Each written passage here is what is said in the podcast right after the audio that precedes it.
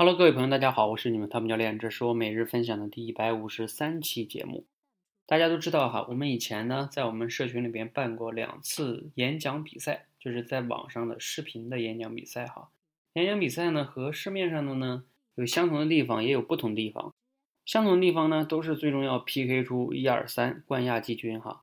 不同地方呢，当然这里边的演讲比赛的选手呢，都是我们多维班的学员，他们之前啊口才都不好。来来这里呢，参加这个比赛本身呢，就是一种挑战自我，就是一种成功哈。那我刚刚呢，今天晚上给大家我们的学员做了一次我们接下来的一个通关模式的一个解读。我们接下来呢，会给学员做至少十个关卡的一个设置，也就是说哈，啊，你要在这里练口才，不仅是说练练练练，而是说每一个关呢，你要逐渐的去通过我们的一个设置好的关。一旦你能把这些关都通过了之后啊。你的口才能力呢，一定会得到很大的提升的，这个我真的敢跟大家承诺啊，因为这些关并不容易过。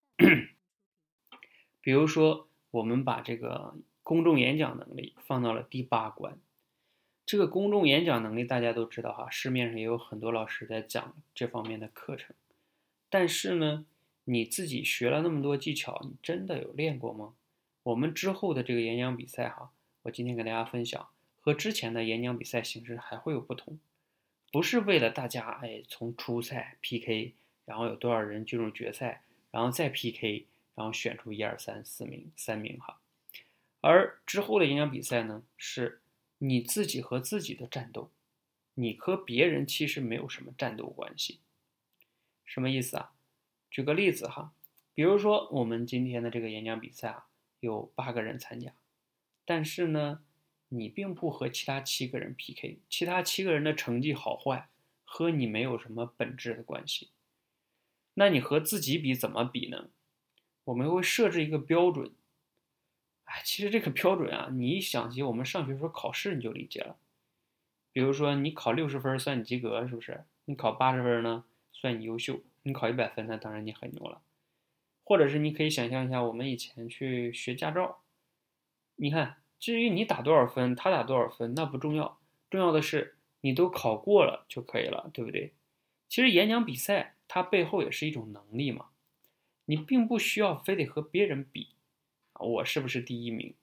你更重要的是你先能不能过得了你自己这一关，你能不能达到我们设置的一个标准？比如说六十分就是及格分，八十分就是优秀，那你能不能现场讲完了之后让现场的人给你投票打分？